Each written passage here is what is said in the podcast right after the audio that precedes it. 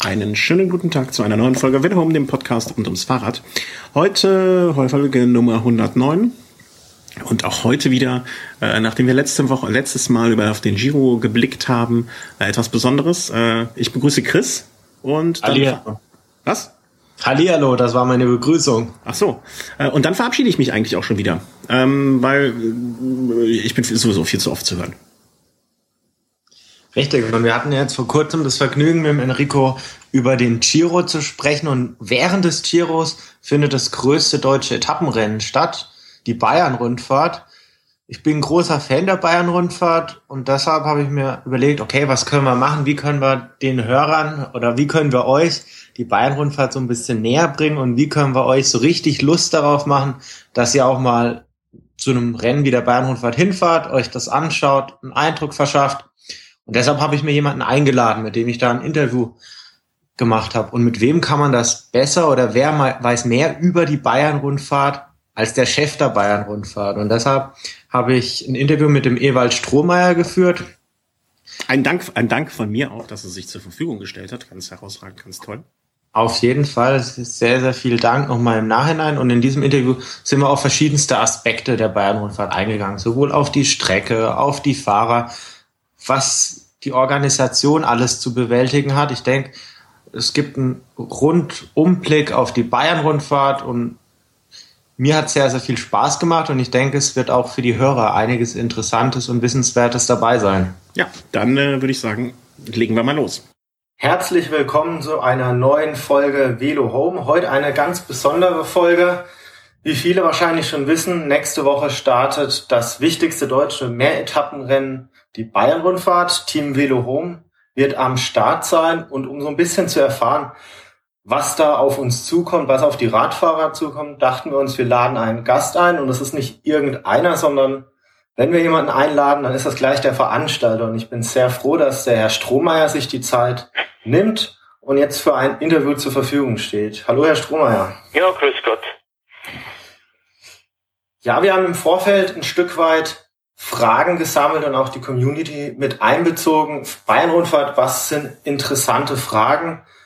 Welche Fragen würden die Hörer gerne beantwortet wissen? Und was man da immer wieder hört, ist, ja, die Strecke. Beispielsweise dieses Jahr die, die Hörer im Süden zeigen sich da sichtlich enttäuscht, weil es ja doch der Großteil der Strecke jetzt durch Franken führt. Wie, wie kommt das? Also gab es jetzt nur Bewerbungen von Städten aus dem Norden? Wollte der Süden da jetzt nicht mitmachen? Ist es jetzt keine Bayern-Rundfahrt, sondern eine Franken-Rundfahrt oder wie, wie gestaltet sich das? Nein, ich meine, zum einen ist Bayern natürlich so groß, dass man in einem Jahr kaum alle Regierungsbezirke abfahren kann. Und zum anderen äh, waren wir schon äh, lange Zeit nicht mehr in Oberfranken äh, so, so ausgiebig, wie äh, es in diesem Jahr ist.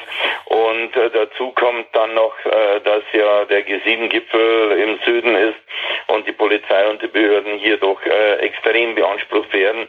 Und dann macht es, denke ich, äh, schon Sinn, äh, nachdem wir im letzten Jahr so südlastig waren, dass wir in diesem Jahr äh, in den Norden fahren oder eigentlich nur im Norden fahren. In Regensburg ja beginnend äh, die erste Etappe durch die Oberpfalz und dann geht's nach Oberfranken, Unterfranken und das Finale dann in Mittelfranken wieder für mich persönlich ein bisschen schade. Ich habe es letztes Jahr in, in Bayreuth studiert, da wäre ich jetzt quasi im Zentrum. Jetzt dieses Jahr wohne ich in Lindau. Ich sage mal so, ich habe jetzt eigentlich Bayern-Rundfahrtmäßig so einiges falsch gemacht.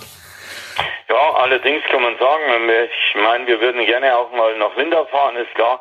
Aber da muss man auch sagen, Lindau ist natürlich verkehrstechnisch äh, sehr, sehr anspruchsvoll, ja. Und wenn es auch noch so schön wäre. Aber äh, das wäre auch vielleicht noch ein Etappenort oder eine Etappenstadt, äh, die man unbedingt äh, noch anfahren sollte. Sehr, sehr schön. Also äh, die Österreich-Rundfahrt macht mit dem Etappenziel in Bregenz, das sind fünf Kilometer, ja so ein bisschen vor. Da kann man ja vielleicht mal gucken, wie das so vom Verkehr her dieses Jahr da klappt und vielleicht ergibt sich das dann doch irgendwann mal. Sie haben einen Punkt angesprochen, der G7-Gipfel. Ja, da rückt so ein bisschen die Sicherheit dann auch ein Stück weit in den Vordergrund. Der G7-Gipfel dieses Jahr in, in Südbayern. Sehr, sehr viel Polizeipräsenz, um die Sicherheit zu gewährleisten. Jetzt hatten wir am Freitag leider den bedauerlichen Fall, dass neben der Bayern-Rundfahrt ein anderes großes deutsches Rennen, der Klassiker rund um den Finanzplatz Eschborn-Frankfurt, leider abgesagt werden musste. Gibt solche Überlegungen, also jetzt vielleicht nicht direkt jetzt gleich für die Bayern-Rundfahrt, aber inwieweit beeinflusst das vielleicht noch die aktuellen Planungen? Ja, also ich denke, man soll jetzt auch nicht in Hysterie verfallen. Äh, es gibt immer wieder solche Vorfälle, das ist ganz klar. Äh, und man muss auch bedenken, dass ja zum Beispiel Frankfurt äh, von der Bevölkerung her ein bisschen anders geschnitten ist wie Bayern oder wie die weitesten Teile in Bayern und äh, dass es natürlich äh, vor laufender Kamera äh, weltweit übertragen äh, für die äh, potenziellen Attentäter schon interessant wäre, da was zu machen, was in Bayern eigentlich kaum der Fall sein könnte. Und ich denke, äh, wir ist, ist sicher, die, die Kräfte äh, beobachten natürlich alles ganz genau, das ist ja gar, äh, gar keine Frage. Aber äh, dann, wenn man jetzt sagen würde, äh, das könnte man nicht mehr durchführen, dann dürfte man überhaupt kein Volksfest, keine Tool, äh, keine größeren Veranstaltungen, so wie jetzt am 1. Mai, überall Mai beim Aufstellen, das könnte man alles nicht machen. Ich denke, so sollte man wirklich nicht denken. Äh, man darf sich auch nicht unterkriegen lassen und äh, äh, Vertrauen auf die Sicherungskräfte, äh, die haben in Frankfurt das ja auch äh, aufgedeckt.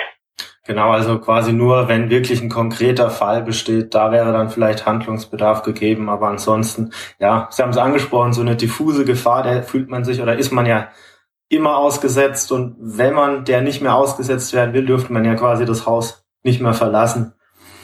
Ganz genau. Ah, Dennoch eine weitere Frage zur Sicherheit. Also die Polizei wird ja auch bei der Bayernrundfahrt wieder präsent sein, wenn es auch nur manchmal darum geht, gewisse Straßen einfach mal abzusperren oder im Ziel dafür eine gewisse Sicherheit zu sorgen. Können Sie grob sagen, wie viele Polizisten für die Bayernrundfahrt da eingesetzt werden? Also dass man mal so eine Hausnummer einfach mal hat, ob das jetzt 10, 20, wahrscheinlich viel zu wenig, 100 oder vielleicht 1000 sind, nur um eine Größe. Ja, also man muss schon rechnen, äh, dass er während äh, der, fünf Etappen so äh, rund 1000 Polizisten und etwa 1700 Feuerwehrkräfte oder THW-Kräfte hat, die die Strecke absichern. Die Polizei alleine schafft es ja nicht und da hilft dann die Feuerwehr in der Regel immer aus und unterstützt die insbesondere bei Ortsdurchfahrten. Wir haben ja mobiles Begleitkommando, also 20 Motorräder, die Einmündungen absichern, die Gegenverkehr notfalls anhalten, wenn er nicht schon steht. Ja. Äh, das hat sich eigentlich so ganz gut bewährt in den letzten 30 Jahren und ich denke, das sollte in diesem Jahr auch wieder so funktionieren. Ähm, Strecke absperren, ja, ist so, ist so ein Thema. Ich, ich weiß, äh, die Bayern-Rundfahrt ist jetzt da nicht berühmt dafür, also, sondern eher jetzt in der kürzeren Vergangenheit äh, Paris-Roubaix. Ja, Zugschranken oder Züge, die dann plötzlich mal so das Rennen kreuzen. Wird ja, das ist natürlich äh, eine schwierige Aufgabe. Wir haben in diesem Jahr auch äh, sehr viele Bahnübergänge dabei, weil es einfach von der Strecke äh, anders nicht machbar war. Äh, und da muss man natürlich sehen, äh, wie ist der Zugverkehr, kommt gerade was. Wenn die Rennfahrer kommen, kann man vielleicht äh, den Start früher legen oder später legen, also um fünf oder zehn Minuten verschieben. Das weiß man ja, wie die Züge fahren, aber es gibt natürlich auch schon knappe oder brenzlige Situationen. Aber es gibt ein ganz klares Reglement und ich denke, äh, das, was äh, bei Paris-Roubaix war, das sollte eigentlich sich nicht wiederholen, denn das war, ja, äh, möchte ich mal sagen, doch ein Fehler von ein paar Leuten, jetzt nicht unbedingt von der Polizei, sondern da waren schon die Kommissäre auch mit Schuld, denn die äh, wissen, wann dazu kommt und da muss man einfach sagen, okay Leute, wir neutralisieren das Rennen, äh, die Spitze wird aufgehalten, das äh, Hauptfeld wird aufgehalten und dann kann sowas nicht passieren. Und dann einfach die Zeit stoppen, die vergeht und dann quasi genau. in dem gleichen Abstand loslassen, ja. ja. Das wäre auch quasi so mein Lösungsansatz gewesen. Klar, im Rennen drin ist es vielleicht immer ein bisschen schwieriger. Vielleicht hat man ja noch ein Stück weit das Glück und, oder ja, Glück ist jetzt ein bisschen in Anführungszeichen, oder das Pech, dass der Bahnstreik dann doch noch anhält. Dann wäre die ganze Situation wahrscheinlich ein bisschen einfacher zu regeln. Aber dann wäre wär natürlich auch der Fall ganz, ganz schade für die vielen Fans, die da zu den Strecken oder zu den zu den Städten da reisen würden. Ja, also das würde ich auch sagen, dass es schade ist oder schade wäre, wenn das so ist, dann über diesen Streik äh, zu reden, das denke ich ist müßig. Absolut. Äh, zurück zur Strecke dieses Jahr. eher im Norden oder ja, absolut im Norden. Wie entsteht, wie entsteht generell so eine Strecke? Also ja, man, man hat ja Anfragen von Etappenstädten, äh, die einen bewerben sich, äh, die anderen möchten wir schon immer mal anfahren.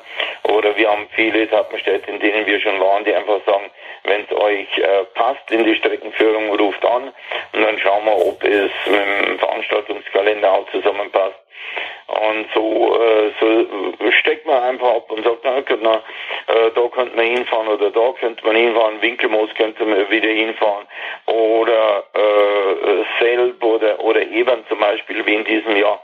Und dann, dann schaut man eben, wie weit sind die Etappenstädte auseinander.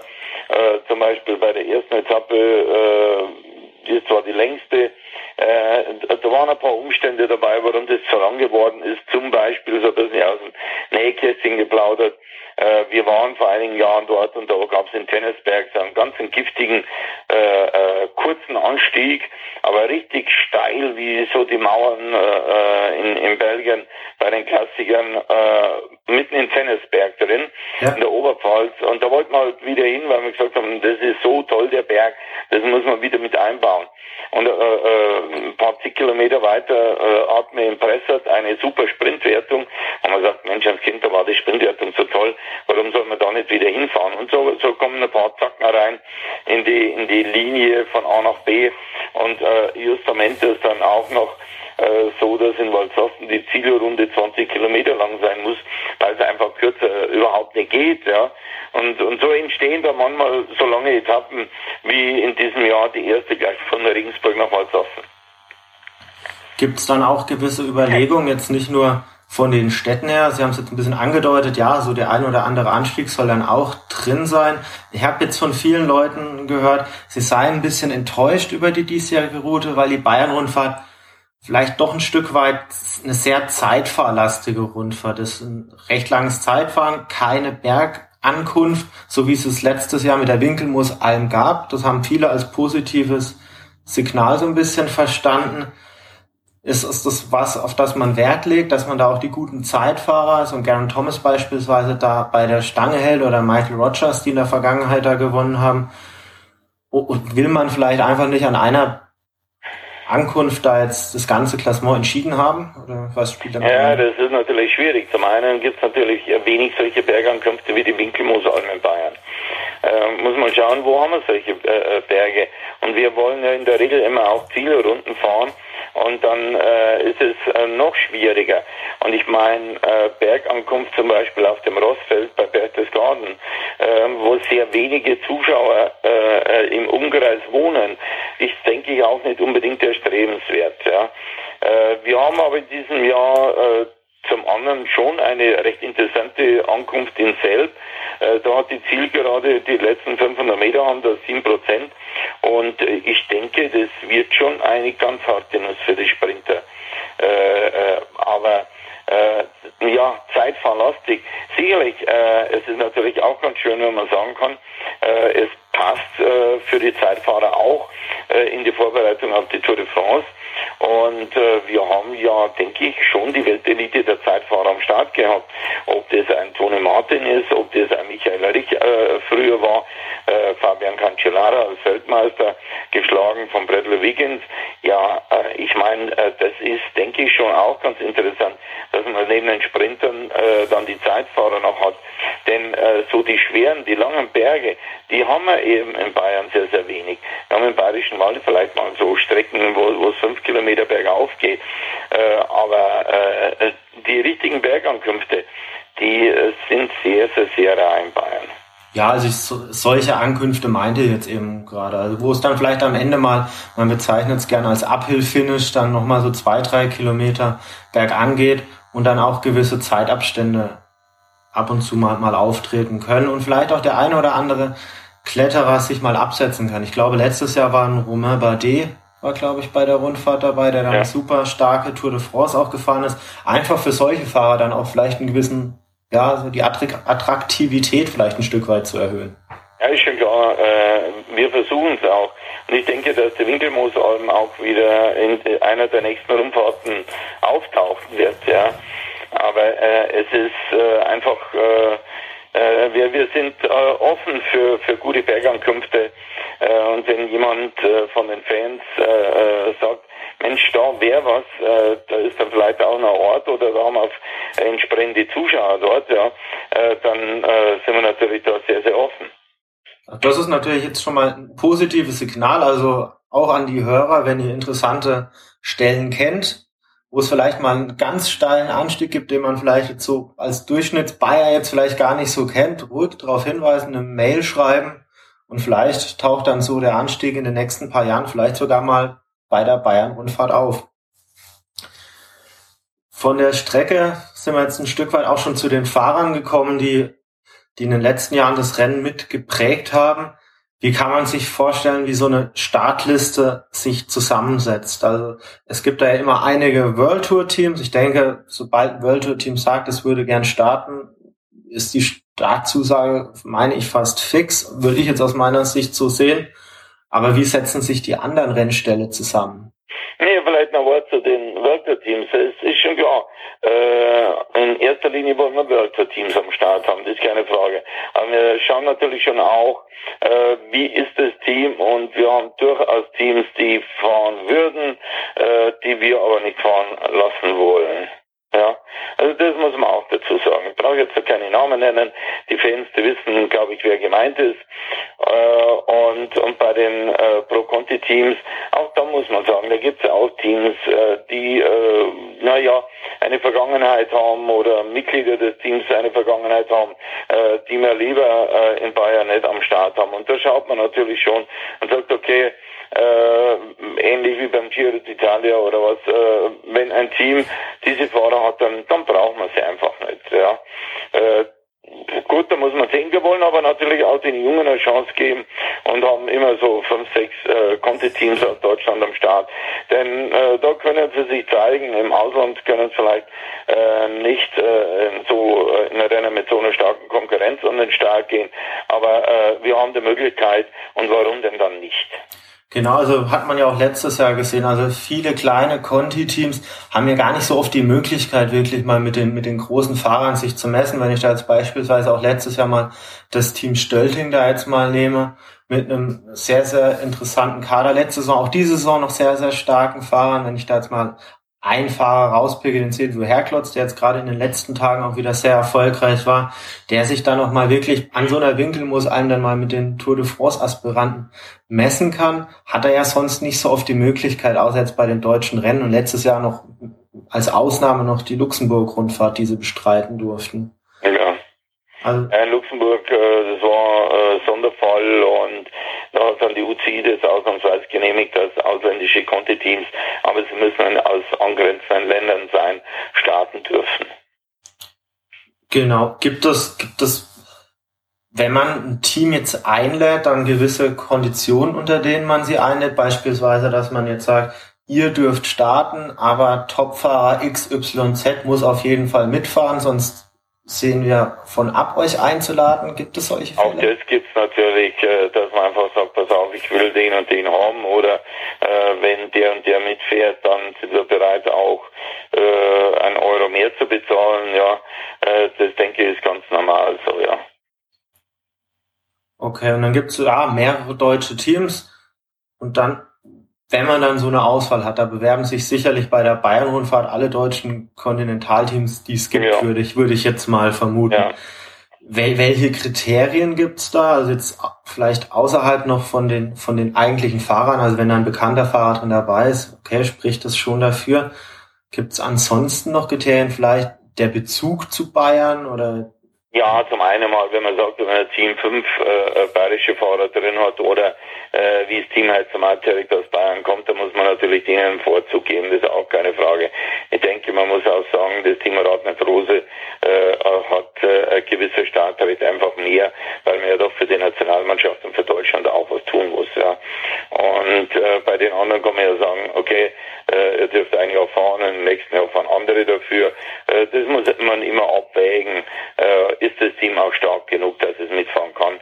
Denn ich meine, äh, bei, bei langen Etappen, äh, gerade wenn man sieht, so in diesem Jahr haben die erste Etappe mit 220 Kilometer und äh, wenn, wenn da jetzt schlechtes Wetter ist und, und da richtig gefahren wird und dann äh, kann es natürlich schon passieren, dass es einfach den jüngeren Fahrern äh, wirklich zu schwer wird. Also zwei Teams, bei denen mich jetzt wirklich so aktuell die Situation und vielleicht auch die Situation von ein paar Jahren interessiert, ist jetzt Euskaltel äh, vor einigen Jahren und jetzt Movistar dieses Jahr. Das sind ja spanische Teams, sind jetzt aus meiner Sicht jetzt nicht so die Teams, die man häufig jetzt in Deutschland fahren sieht. Also mich hat es vor ein paar Jahren, als ich in Bayreuth vor Ort war, gewundert, dass das Team Euskaltel da am Start war. Und dieses Jahr freut es mich wirklich, dass Movistar am Start ist. Ich bin ein ganz großer Fan der Mannschaft. Aber wurden diese Teams dann von Ihnen gezielt angesprochen oder gab es von denen dann auch wirklich eine, na, ja, eine Bewerbung sozusagen? Ja gut, äh, äh man, man äh, man sagt sowohl als, es gibt so eine Art Börse, einen Vermittler und da sagt man, die und die möchte ich haben und die anderen sagen, Mensch, das könnte, es wäre ganz interessant, wenn wir da fahren können und vielleicht anschließend noch in der, in, in, in, sagen wir, in Westeuropa oder Mitteleuropa noch Rennen fahren kann, ist für die Spanier natürlich wegen der äh, langen Reise wesentlich besser. Beim Movistar ist natürlich auch so, sie fahren ja deutsche Räder und dann äh, ist es auch eine gewisse Verpflichtung dem Fahrradhersteller gegenüber, dass sie bei den deutschen Rennen am Start Start sind. Wir freuen uns natürlich, dass Movistar da ist, ist keine Frage. Ivan Anton äh, hatte erst die Asturienrundfahrt gewonnen und na, werden wir sehen, wie er bei uns fährt.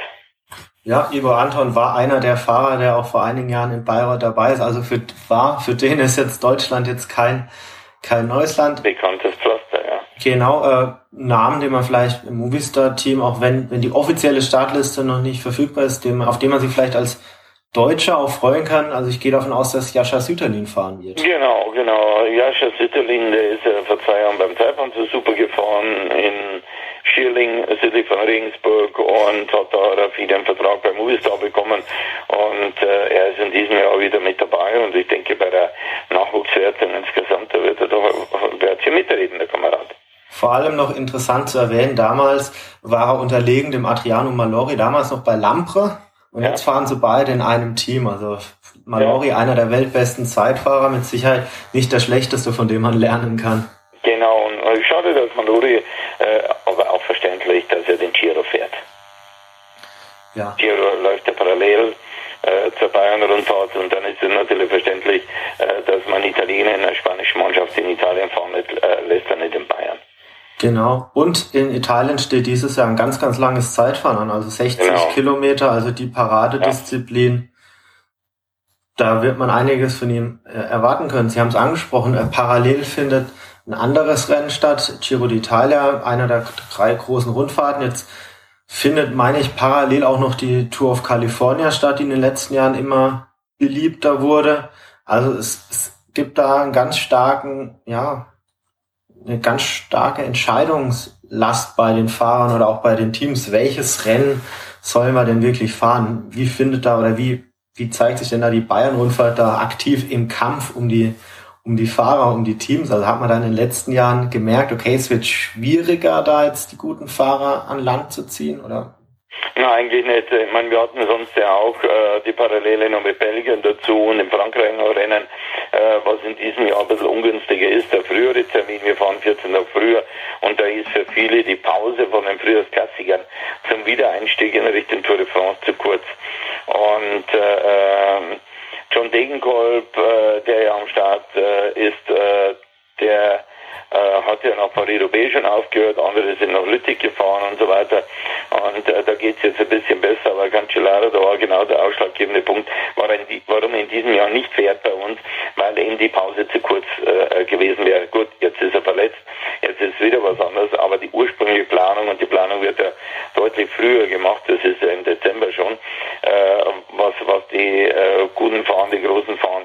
Und, und da hat eben das nicht reingepasst. Und wir gehen auch im nächsten Jahr wieder äh, werden wir ja nicht wieder ein G7 in, in, in Bayern haben, äh, zurück auf den alten Termin Ende Mai. Auf jeden Fall schön. Sie haben gesagt, okay, äh, die Planung von den Teams beginnen dann meistens schon bei den ersten Trainingslagern Ende des Jahres. Wann, genau. wann beginnt denn die Planung bei der Bayern-Rundfahrt? Also laufen jetzt schon im Hintergrund auch Planungen für die Bayern-Rundfahrt 2016 oder vielleicht? Ja, natürlich. Also wir haben doch äh, einige Etappenstädte fürs nächste Jahr schon fest. Ja, die werden sie natürlich jetzt nicht nennen, weil da, nee. da gibt's noch eine große Präsentation dann zu dem Anlass, gehe ich da. Genau, genau. am 5. Dezember haben wir immer die Streckenpräsentation und das wollen wir natürlich so beibehalten. Nein, aber die, die äh, Vorbereitung beziehungsweise die Planungen, die laufen natürlich äh, ein, zwei, drei Jahre äh, im Voraus schon, denn äh, bei verschiedenen Städten steht ein Jubiläum an, wo sie sagen, da wollen sie äh, Etappen Stadt der Bayern-Rundfahrt sein. Da muss man das entsprechend einplanen oder so wie Regensburg das jetzt war. Äh, Regensburg wollten wir vor einigen Jahren einmal äh, Einzelzeitfahren machen, aber das war justament zur Zeit, als die Pult war. Und beim Einzelzeitfahren muss natürlich von der Streckensperrung her wesentlich mehr gemacht werden wie jetzt beim Start.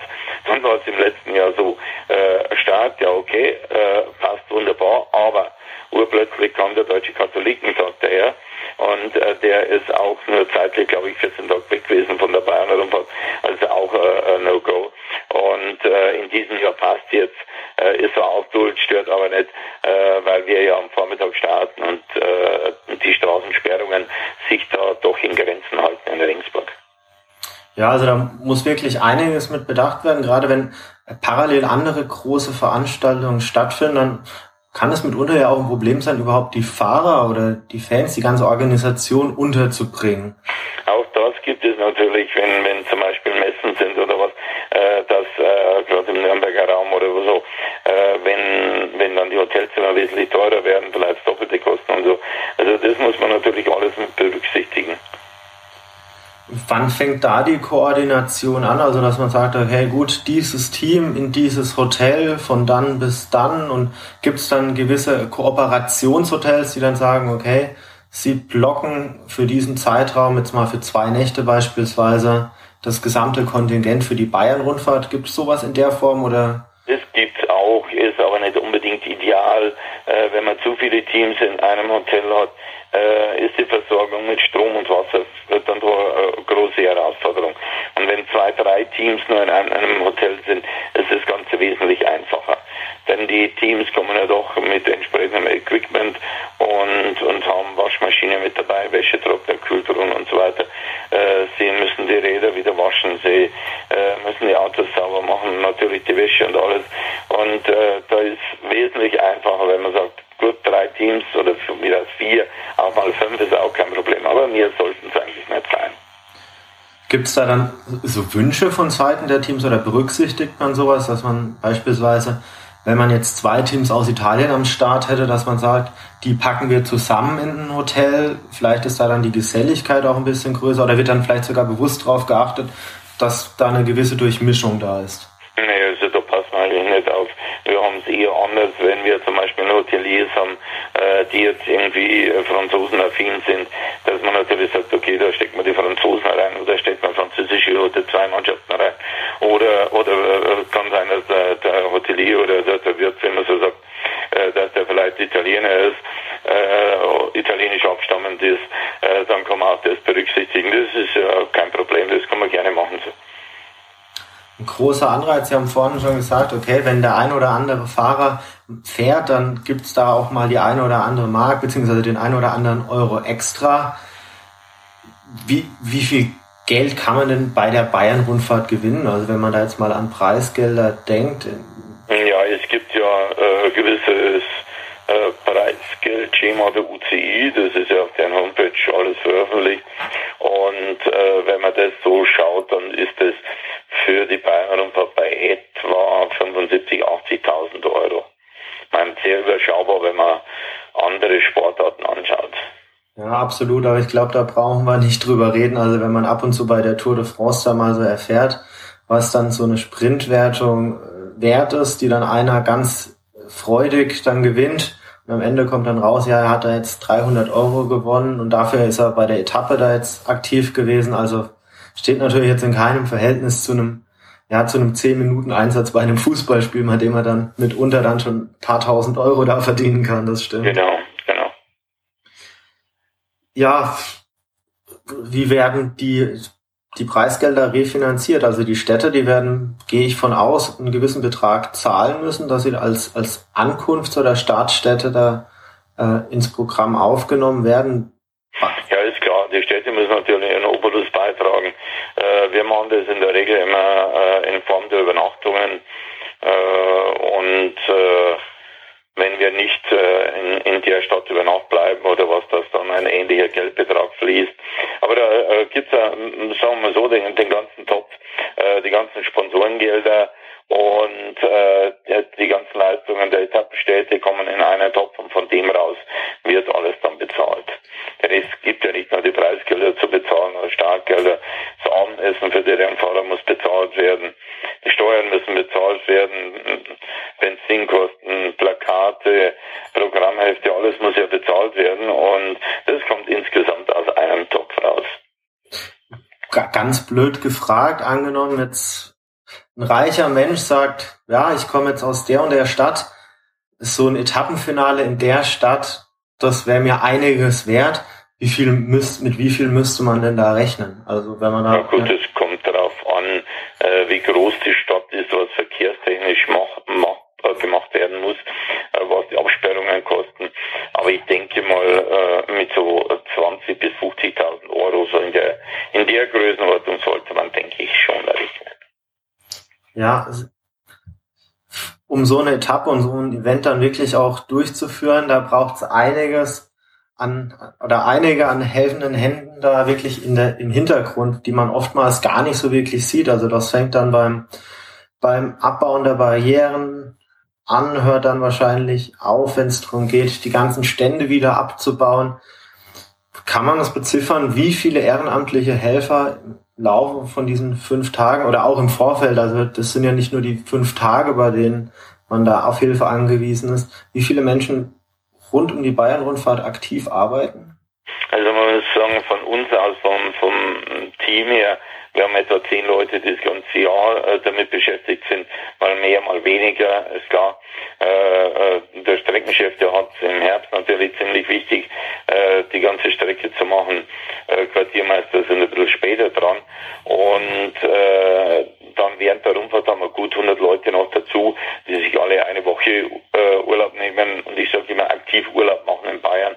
Früh aufstehen, äh, je nachdem, was sie zu tun haben, den Start aufbauen oder gleich ins Ziel, um dann das Ziel aufzubauen, 1000 Meter Abspeckgitter, die ganzen Werbebanden, äh, alles muss ja angebracht werden.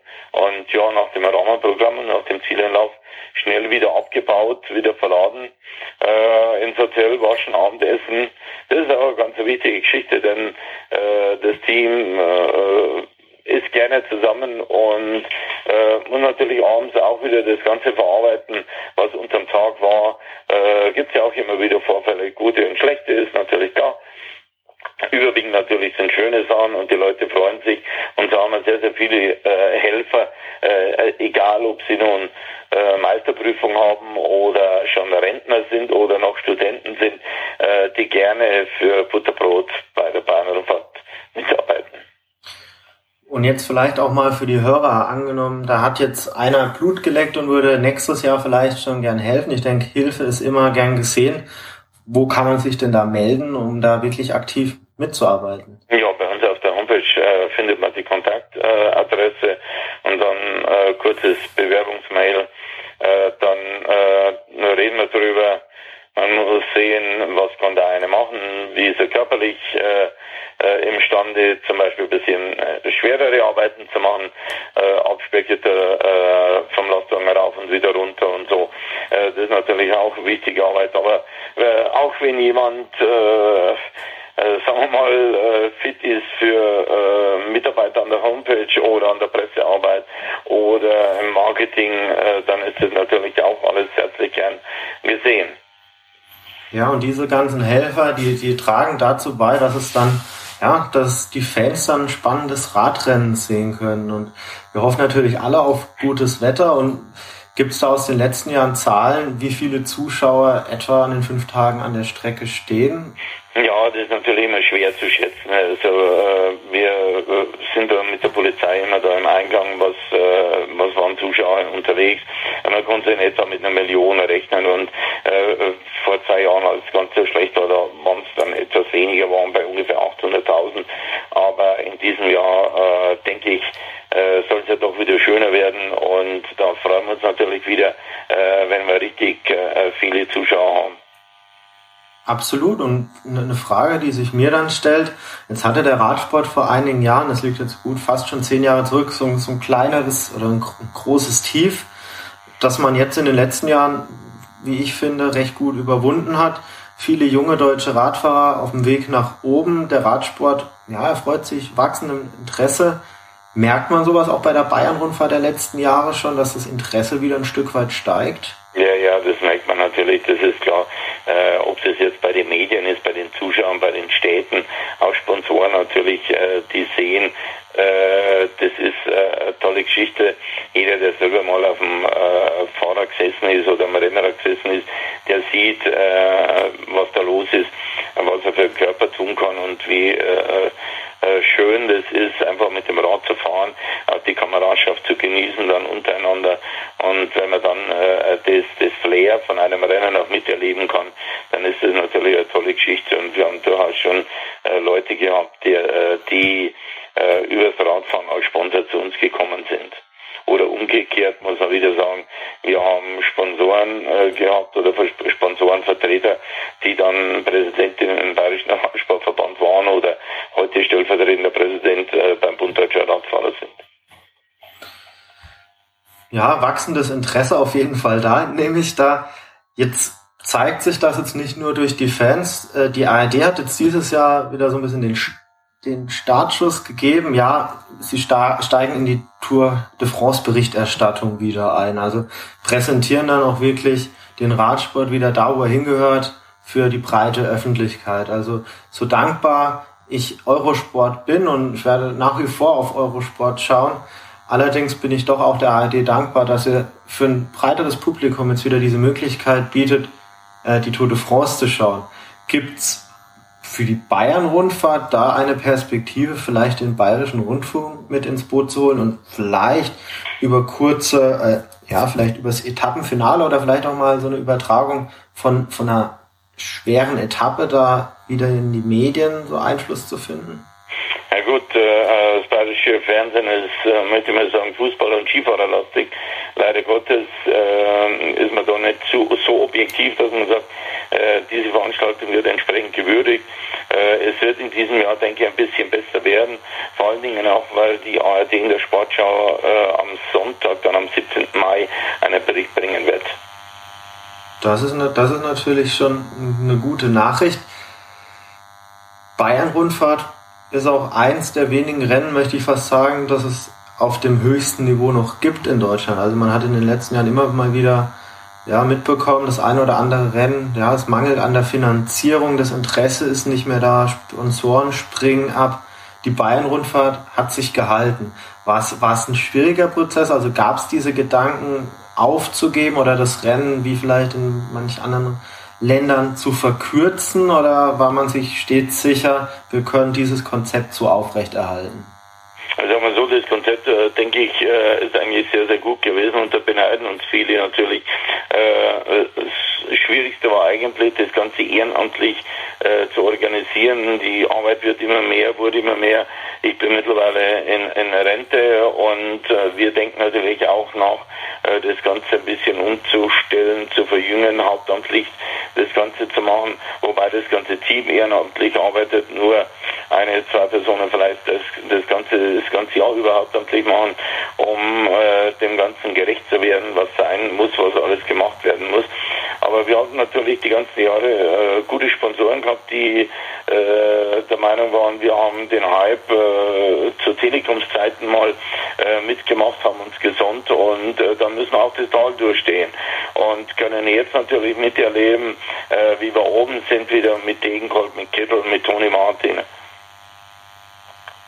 Also quasi ein großes Danke dann auch an die Sponsoren, die wirklich da die Genau, da und ein, ein Danke den Etappenstädten natürlich, äh, denn auch sie äh, waren in der schweren Zeit dabei und haben gesagt, okay, äh, wir wissen, äh, es gibt auch andere Sportarten, die nicht heilig sind und äh, da redet keiner drüber, äh, denn es gibt ja doch äh, oder gab gewisse Medien, äh, die den Radsport äh, sehr ungerecht behandelt haben. Ja.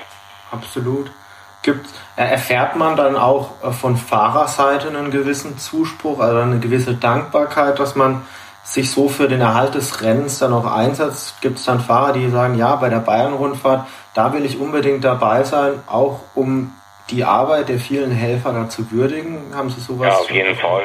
Und auch äh, Fahrer, die äh, ins Management gehen nach ihrer Karriere, äh, alle wollen nach Bayern kommen wieder, äh, alle äh, äh, würden am liebsten in Bayern sein, aber es gibt natürlich auch wieder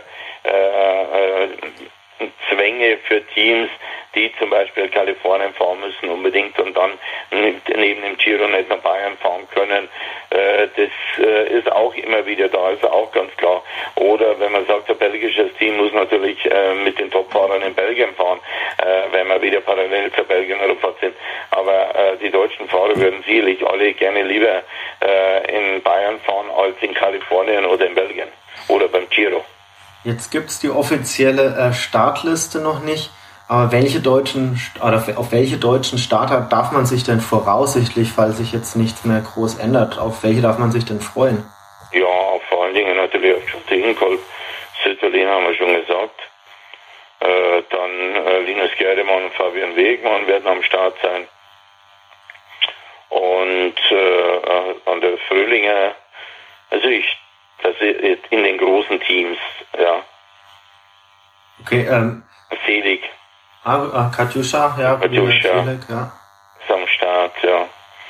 Und äh, ja, aber wir haben natürlich, denke ich, schöne Sprinterduells äh, mit Nasser Buhani äh, für Gesamtwertung. Igor Anton wird sicherlich auch ein interessanter Mann sein. Ja, aber warten wir ab. Äh, es sind doch einige da, die, die immer wieder einen großen äh, in, in die Suppe spucken wollen, ja, keine Frage. Und äh, beim Zeitfahren ist jetzt nicht allzu schwer, ist auch nicht allzu lang, 26 Kilometer und, und fast flach, ja. Äh, wird der eine oder andere dann doch auch schauen und, und den einen oder anderen Großen überraschen können. Ja, und vor allem, wenn vielleicht dann doch mal eine, eine eine Ausreißergruppe auf den ersten paar Tagen wegkommt, dann wird man vielleicht mal sehen, vielleicht schlägt sich der eine oder andere im Zeitfahren dann doch ein bisschen besser, als man eigentlich vermutet hat und wird dann eine Gefahr fürs, fürs Gesamtklassement. Kann genau. Also ich denke gerade die, die dritte Etappe ist sehr, sehr schwer äh, durch äh, Frankenwald und so weiter. Äh, da äh, könnte es schon sein, dass eine Spitzengruppe durchkommt, äh, wenn sie entsprechend stark ist.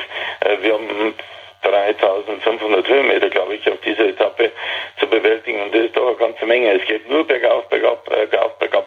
Die Berge sind zwar nicht allzu lang, aber äh, schwer wird es dann mit der Zeit sowieso. Ja, und vor allem, also nicht allzu lang ist das eine, aber man sieht ja bei den Ardennen-Klassikern, da sind die Berge jetzt auch nicht allzu lange. Aber da macht es dann die Vielzahl der kurzen Anstiege, was vielen ja auch ja gar nicht, gar nicht so gelegen kommt. Also es gibt ja doch Fahrer, die gerne einen langen Anstieg fahren, sich an ihren Rhythmus da gewöhnen und die dann Probleme haben, da immer mal wieder kurz und steil da anzutreten. Genau, und das ist eigentlich genau das Gegenteil, sagen wir von der Tour de France, wo ich sage, ich fahre da 10 Kilometer mit, weiß ich nicht, 5% bergauf ja, und, und wir haben dann halt giftige Anstiege drin und gleich wieder die Abfahrt und, und es geht schon wieder auf auf den nächsten Berg. Wir haben auch auf der dritten Etappe dann noch drei Bergwertungen zu den anderen Anstiegen, alles dazu, sonst immer noch zwei Bergwertungen in der Regel.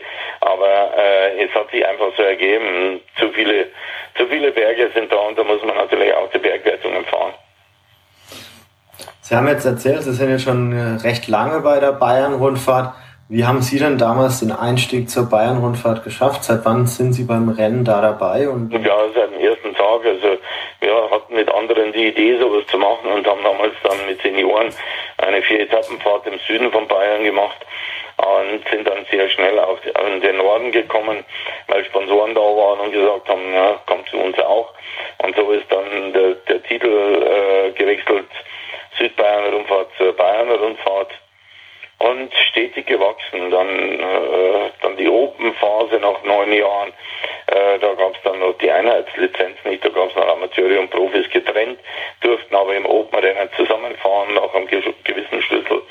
Und ja, nach der Einheitslizenz war es dann keine Frage mehr. Dann ging der Weg nur noch äh, nach oben HC-Klasse, also weltweit die zweithöchste Klasse. Und der Termin äh, passt, die Etappenlängen wurden abgestimmt. Wir haben natürlich viel geredet, was brauchen die Sportler äh, oder die Fahrer, haben mit den sportlichen Leitern geredet, was soll man machen da und da.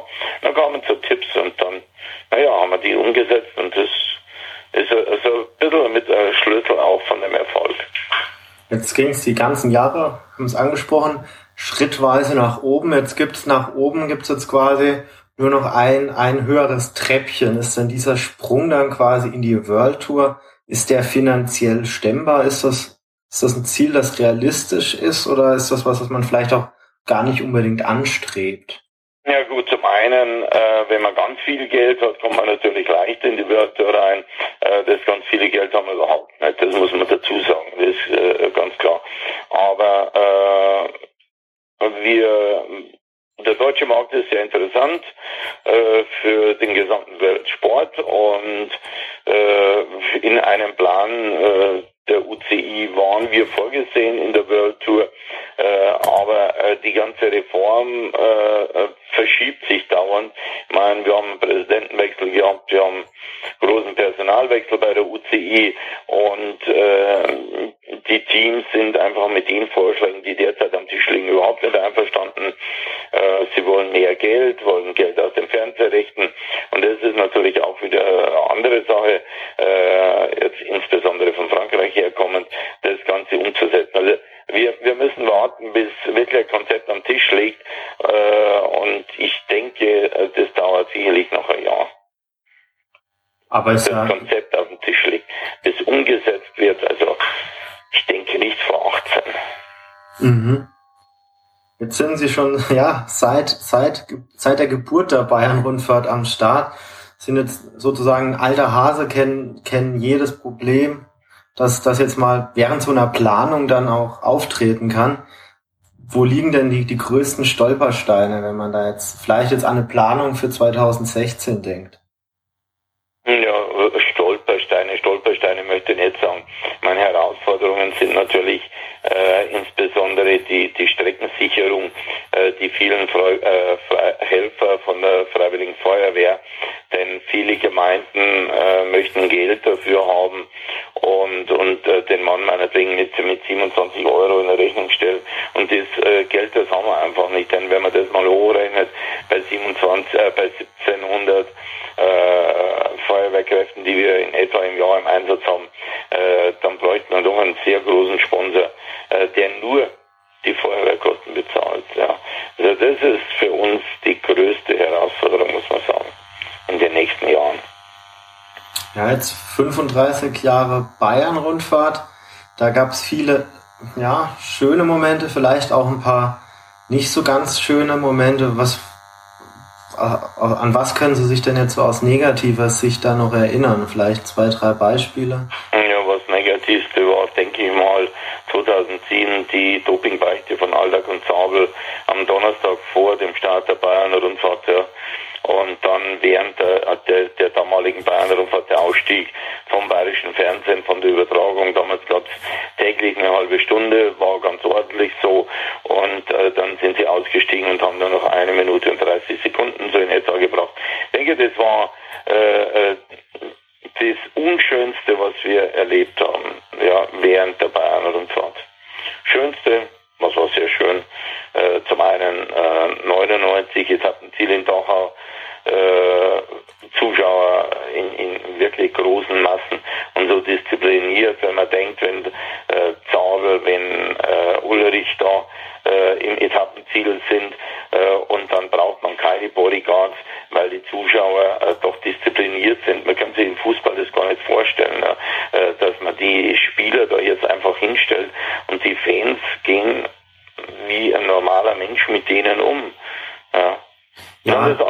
Schöne,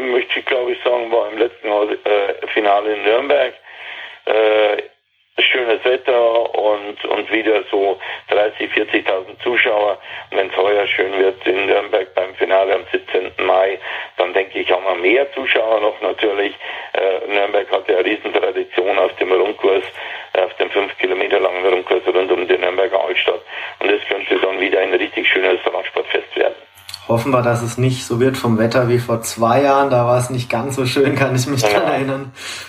Dass es dann. Das, äh, vor zwei Jahren, das war natürlich eine sehr, sehr nasskalte Rundfahrt, äh, die kälteste äh, in der gesamten Geschichte. Ja, und, und Nürnberg, das war dann äh, das negative Sahnehäubchen obendrauf vom Wetter her, muss man sagen. Ja. Äh, denn gefühlte 0 Grad, ja, Regen, Dauerregen und Wind dazu, das war schon eine Herausforderung äh, für alle Beteiligten, ob das die Sicherungskräfte waren, die Helfer, alle Helfer, die den ganzen Tag draußen standen und schuften mussten, natürlich genauso die Rennfahrer. Ja, und auch die Teilnehmer vom Rahmenprogramm. Also in Nürnberg ja. war da einiges geboten. Das war, glaube ich, Radfahren und Laufen immer im Wechsel also als Team. Genau.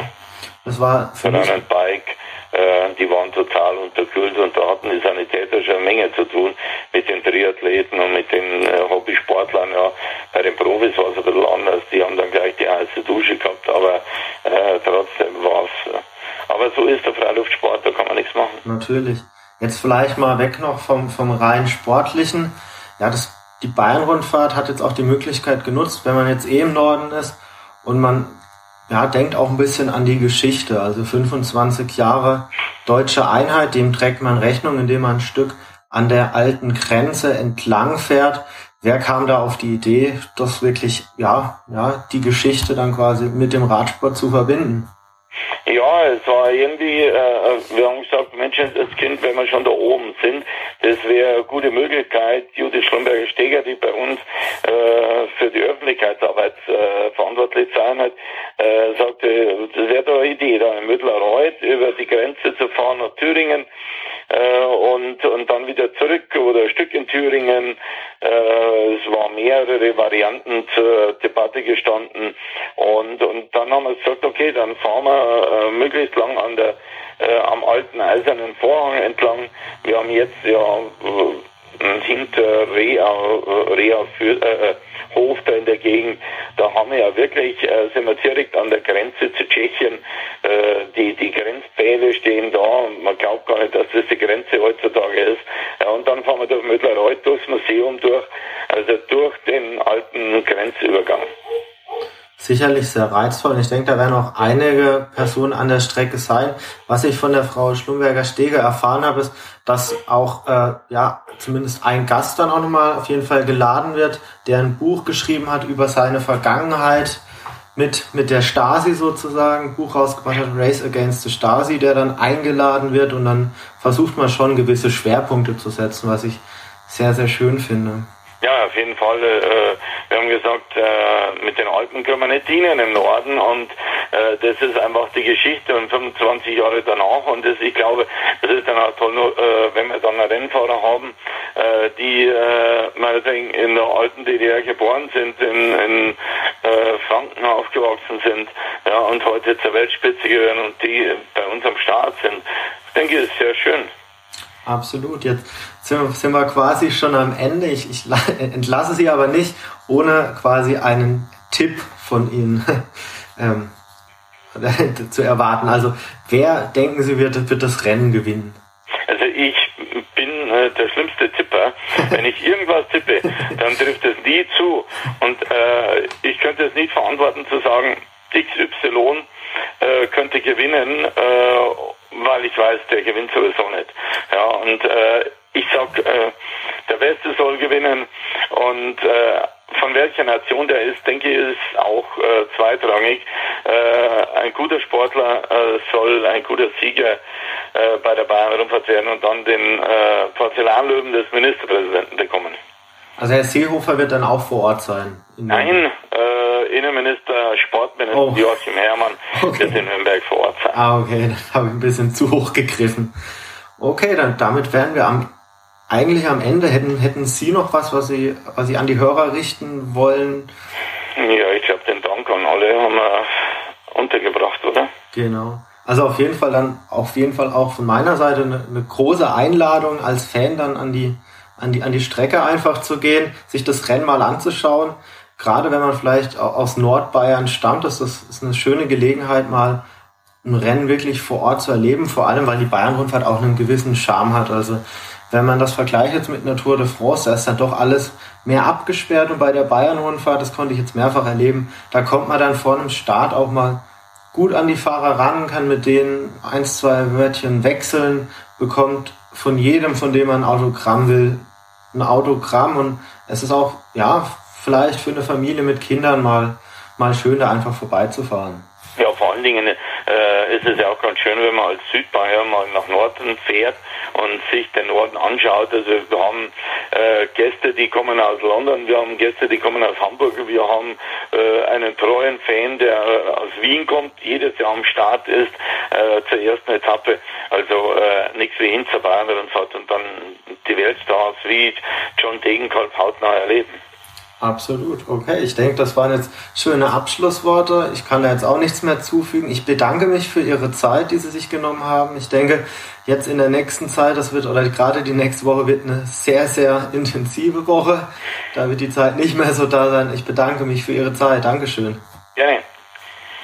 Wir sehen uns dann nächste Woche, oder? Wir sehen uns nächste Woche. Ja. Bis dann. Alles klar. Ja, bis Tschüss. dann. Schönen Abend noch. Ja, Chris, und äh, jetzt, äh, was war da am Ende? Also äh, das wirklich doch sehr, sehr äh, interessante und ereignisreiche Interview. Was habe ich da am Ende gehört? Wir sehen uns nächste Woche. Richtig, wir sehen uns nächste Woche. Ja, ich habe schon gesagt, ich bin großer Fan der Bayern-Rundfahrt. und Aber du bist doch ein großer Fan von Bier. ja, aber ein noch größerer äh, Fan der, der Bayern-Rundfahrt.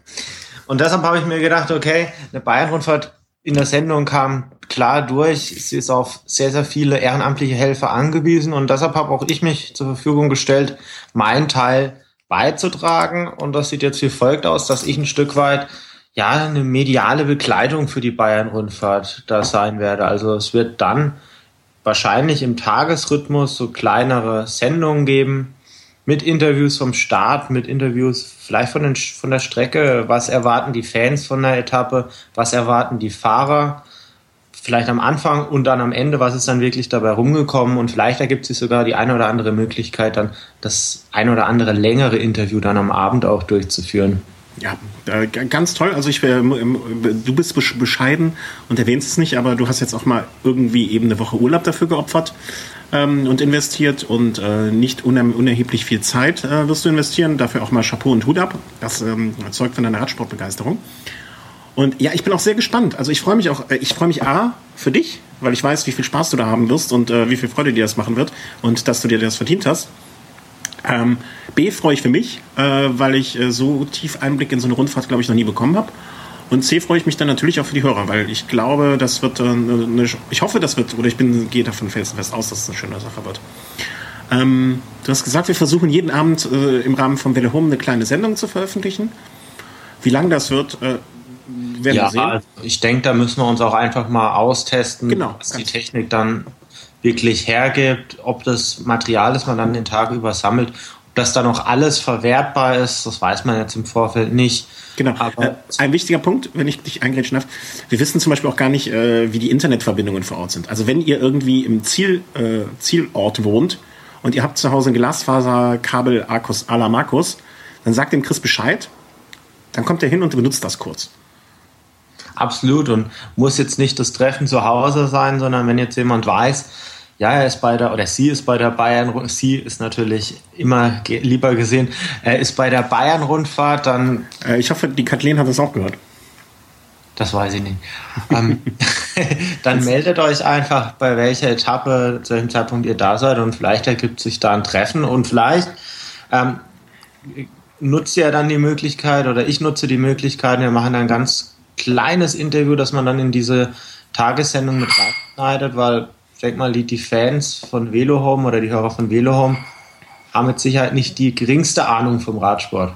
Nee, das, das ist ja mein Job. Ähm, es hat sich ein Hörer auch schon gemeldet und hat unter einer Folge kommentiert, wann er wo sein wird. Insofern, ähm, eine, eine Person haben wir schon mal. Ja, ich wünsche dir dann ganz viel Spaß. Ähm, und äh, gute Nerven, viel Spaß. Äh, ich hoffe, dass du nicht zu harsh mit dem T-Movies da umgehen wirst dort vor Ort. Da wird wahrscheinlich das ein oder andere äh, Wörtchen zu wechseln sein. Und, naja, ein Fahrer, ähm, der seine Teilnahme jetzt zugesichert hat, ist ein Alex Dowsett. Das ist jetzt ganz spannend, nachdem er seinen Weltrekord versucht da geschafft hat. Also das ist noch einer von den erfolgreichen Fahrern, von dem hat man noch nicht so viel Dummes gehört. Und ein Jascha Süterlin, der war ja auch schon recht gut dabei. Ich glaube, die, die größten Torfnasen sind jetzt im Aufgebot, glaube ich, gar nicht dabei. So, das war dann die Bewerbung für ein Interview bei Team Movistar, Torfnasen meets äh, Wiederum. Und ja, danke für das tolle Interview. Danke an den ähm, Chef der Bayern-Rundfahrt nochmal. Und ähm, ja, viel Spaß nächste Woche. Und euch viel Spaß danke. beim Zuhören. Und natürlich werden wir im Nachhinein oder werde ich im Nachhinein nochmal berichten, welche Erfahrungen ich dann wirklich während der Rundfahrt da gesammelt habe. Absolut. Okay, tschüss. Ciao.